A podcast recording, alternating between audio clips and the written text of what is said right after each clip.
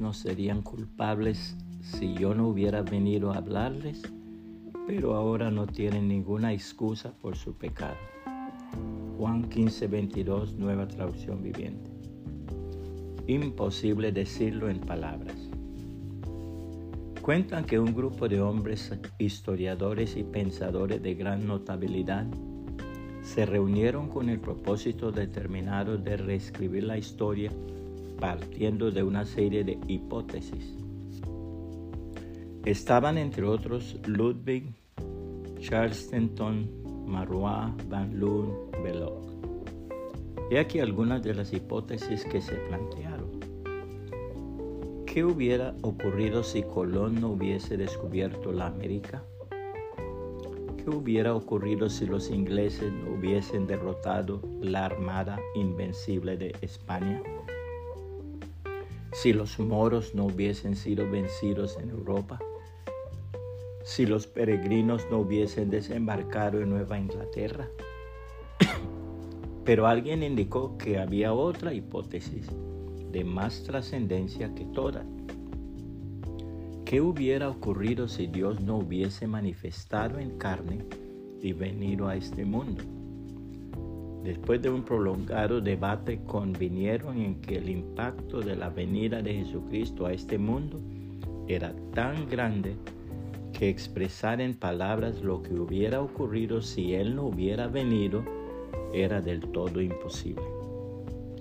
La hermosísima palabra de Dios manda lo siguiente. Del mismo modo, anima a los hombres jóvenes a vivir sabiamente. Y sé tú mismo un ejemplo para ellos al hacer todo tipo de buenas acciones.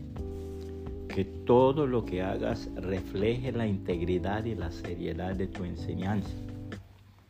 Enseña la verdad para que no puedan criticar tu enseñanza. Entonces los que se nos oponen quedarán avergonzados y no tendrán nada malo que decir de nosotros. Los esclavos siempre deben obedecer a sus amos y hacer todo lo posible por agradarlos.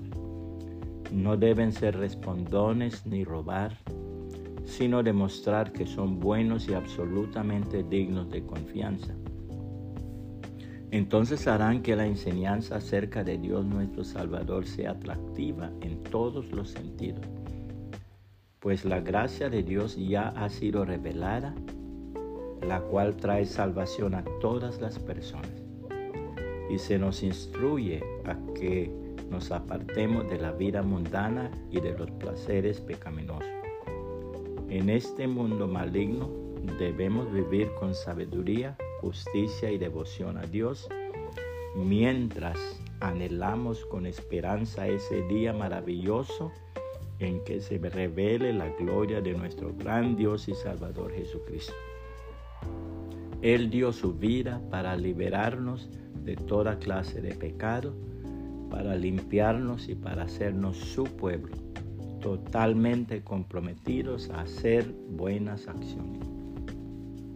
Debes enseñar estas cosas y alentar a los creyentes a que las hagan Tienes la autoridad para corregirlos cuando sea necesario. Así que no permitas que nadie ignore lo que dices. Tito 2, 6 al 15, nueva traducción viviente. Puede compartir esta reflexión y que el Señor Jesucristo le bendiga y le guarde.